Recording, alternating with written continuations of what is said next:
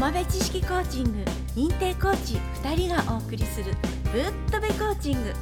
ひらめきのヒントがいっぱい。原隆コーチと渡辺直子コーチがお送りします。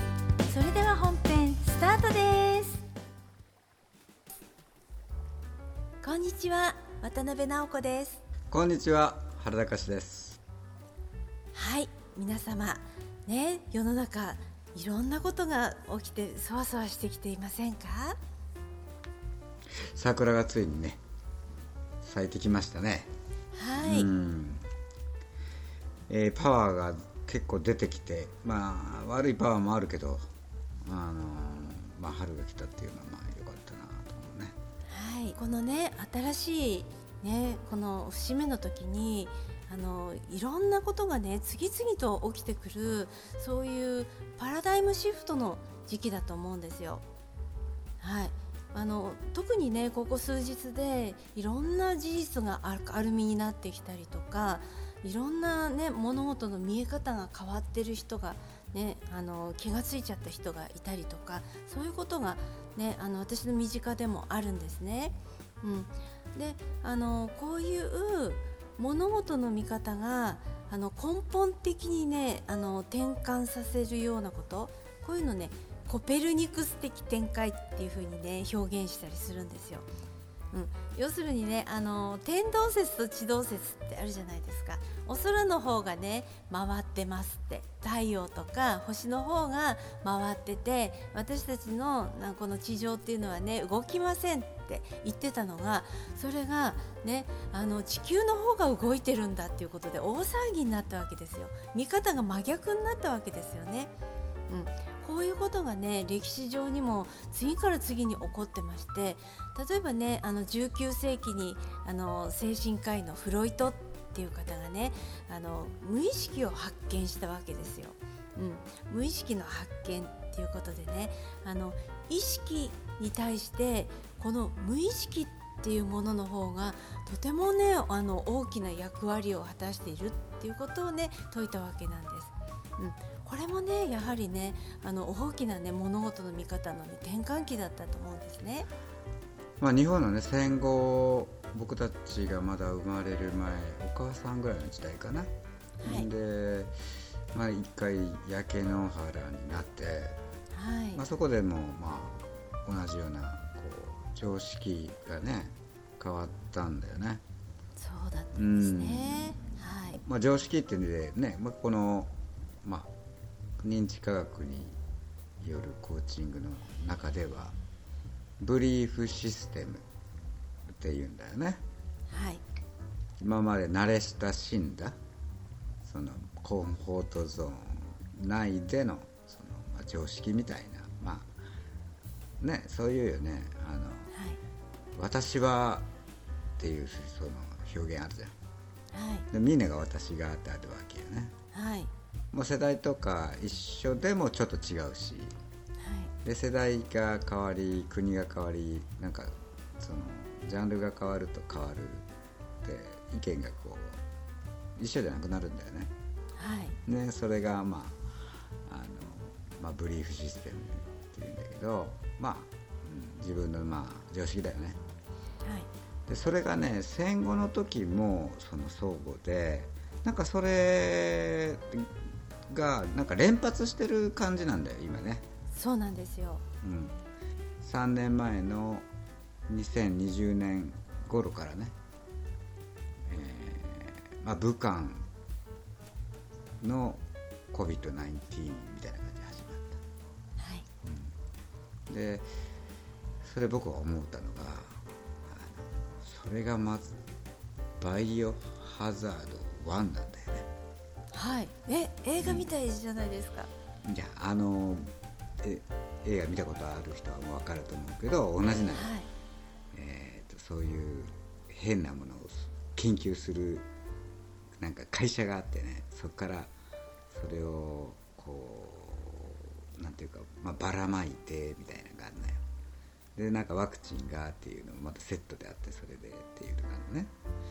でそれがなんかバイオハザードに似てるなと思ってて。はい、でその次がバイオハザード2になってくるんだけどはい。これが多分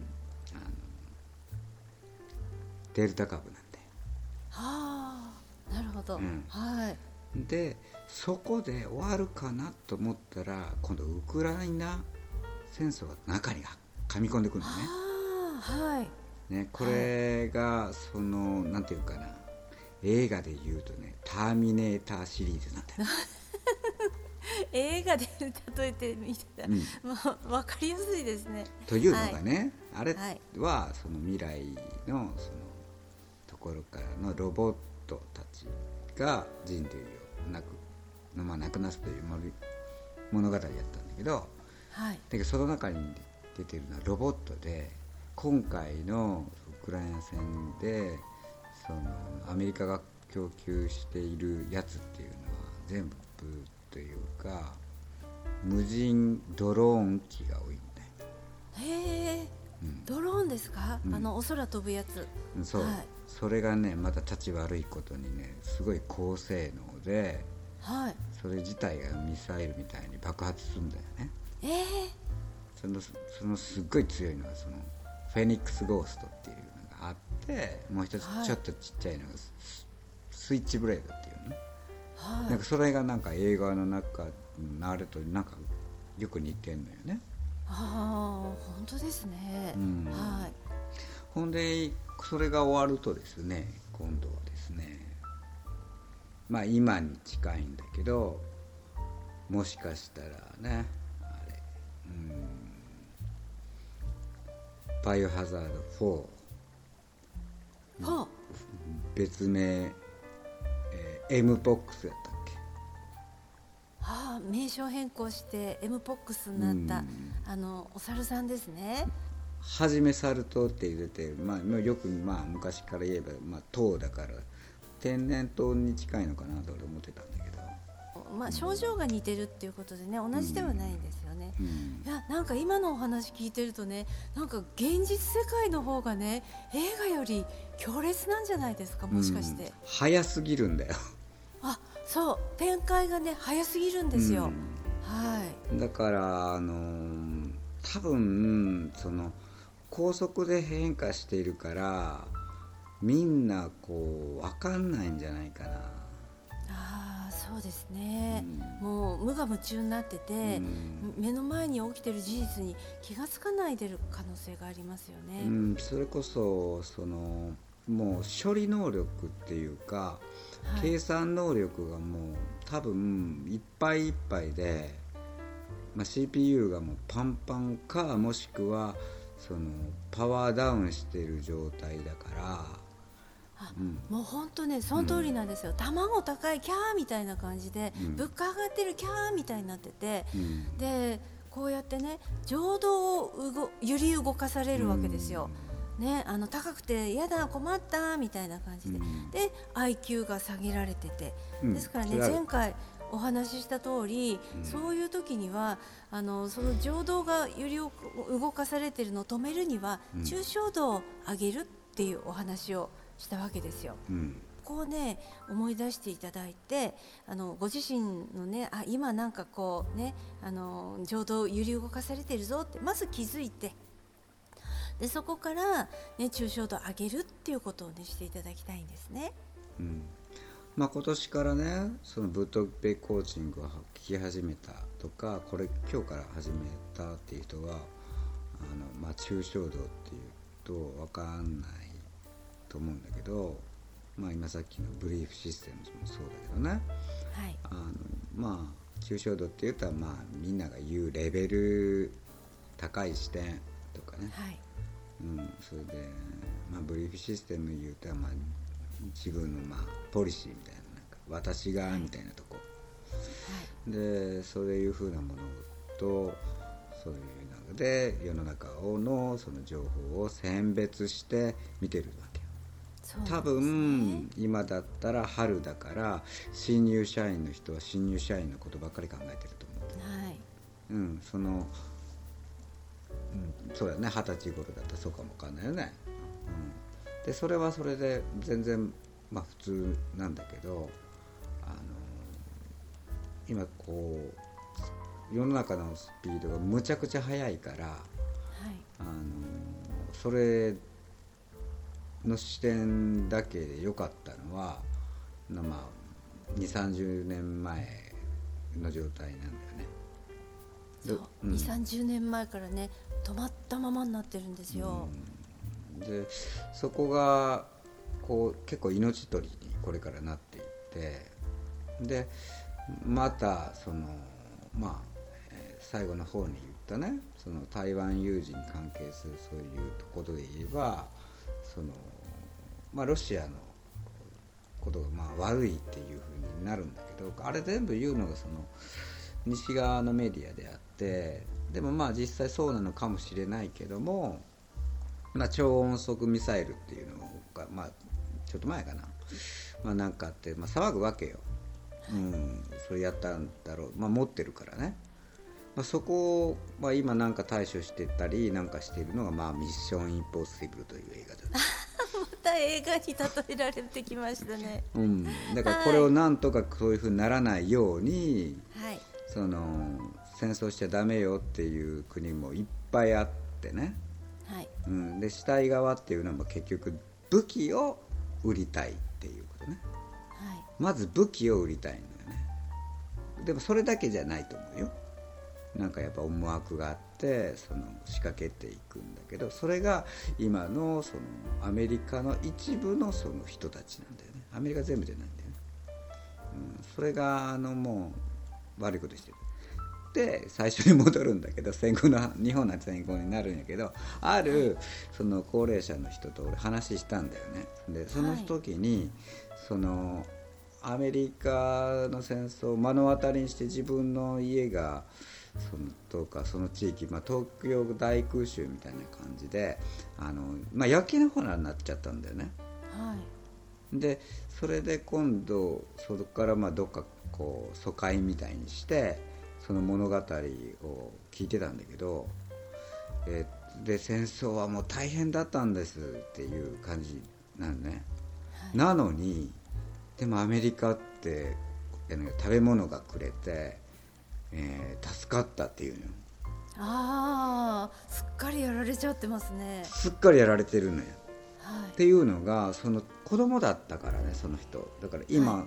90歳ぐらいでしょ？はい。なら本当にその、ね、焼け野原になった時はほんまに焼け野原になって困ったんだけどでも、はい。せ兵隊さんはそのの心情からすれば自分らがやったわけだ、はいね、兵隊さんの世話するったりご飯とかくれた人って絶対悪い人じゃないと思うよ。はい。兵隊さんはああやっちゃったにアメリカ最悪とかって思いながらその気持ちでそのまああの食料の供給とかしたんだと思う。その人たちはあの雇われてきてる人だから、でももともとは悪くない。絶対に原爆を落としたのは悪いと思ってると思うなんかそれをつなが償う的なもんも多分その人間観ではあったと思うのね。はい。当時小学生のその現在90歳の女性はそういう感情になってるっていうことああなるほど。なんだよで脳の認知のかあの仕組みから言ったら分かるもんね当然ね。こうなるんかと。じゃあ戦争はいいの悪いのって言ったら悪いって言うんだよでも原爆を落としたアメリカの行為はどう言ったらそれは日本がもう悪かったんだって言ったって。そうなんですか？やっぱり言う。あもうやられちゃってますね。やられちゃっってんねはい。だからその認知が歪んじゃってるってこと、はい。うん、だから本当飴の飴とムチな状態なんだなと思って。でこうなったらいけないんだよねっていう今日の話なんだよね。はいでいろんなパラダイムシフトでどんどんどんどんなっていって今現在では、えーちょっと前だったら岸田氏がウクライナ訪問し国会でどうのこうのいいみたいなそういう状態で、それとあと予算委員会があってっていうっていう状態だけどあの山本太郎令和代表は結構突っかかっていっててもうそれ素晴らしいんだけどそのその素晴らしいものが単発で終わらないように援護射撃というかこうねなんかやっぱりこうやっていってほしいよねっていうその皆さんちょっと政治家の皆さんあの、うん、援護射撃を、ね、しましょうということで、うん、これまた潰すからね。でいろんなね報道があったり、えー、するわけなんですけれどもあの信じてほしいものを報道するわけですよ。うん、ででもあの選択するのは自分自身だしやはり個人個人のレベルでねあの事実は何なんだろうっていうことで、はい、あの報道だけをねあの鵜呑みにしてしまうのではなくてあの報道されない部分まであの自分で事実をつかみに行ってあの本当のことを知るあの自分の考えを持つ。うん、自分の信念をしっかりと持つあの誰かにあのこれが正しいですよって言われたものを受け入れてそれを信じるのではなくてあの自分が、ね、あのこの人としてどうなのかなっていうのをねあのしっかり持ってていただきたいと思うんですね。うん、あの情動を揺り動かされないっていうことですね、うん、揺り動かされることは次々あるんだけれどもそこに気がついて抽象度を上げるっていうことをねぜひやっていただきたいなと思います。うん、今回のね話題のまあその理由はねえー、うん、聞き慣れない言葉とか聞き慣れないそのミサイルの話とか戦争の話とかを言ったのはまずは認知をしてもらうためなんですよ。はい、うん、でそんなことがあるんだっていうことも知らない人が多いから。はい。うん。うん、で認知がありそれから学ぶ興味ができるでしょ？で興味ができたらその脳はその情報を取り込もうとする機能があるのね、はい、だからそれでもう一歩進んでいくと理解につながる、はい。うん、それで自分の中頭の中でこう巡らしてなるほど納得？っていうふうにするためにはまずそれを知らなければならない。そう。っていうことで今回ちょっといっぱい喋ったんですけど、はい。うん。ね、ちょっと情報量多かったかもしれないですけどあなんか映画の話もしてたかもってね、うん、あの楽しみながらねあのもう一回ね聞いてみたいなっていう感じでねやっていただければいいなと思います、うん、それでこうそう思えた人は結構よくってもうダメっていう、はい、って思った人はちょっとやばい状態やから。やばいとこに気が付いた方はラッキーですよ。はい。まあそんな感じなんですね。でまあ、はい、まあこれからも次の輪もその時事ネタもありそのそれをこう考えていくっていう感じでねやっていくんですが、はい、番組の方にねまあいろんな悩み事あると思います。例えばコロナワクチンで後遺症でどうしましょうかっていうのもあると思います、はい、で番組の方ではね過去でやったんですがやはり今本当に多くってしんその困難があるのねあの、医者もちょっと分かってきたみたい。ちょっと調子悪いとかいうのはまたねまあ、何回でも言う必要があるかもしれないんだよね。うん。今のそのデータを見ていると。はい。うん、まあそういうことは気にせずあの質問待ってますということで。本日もありがとうございました。ありがとうございました。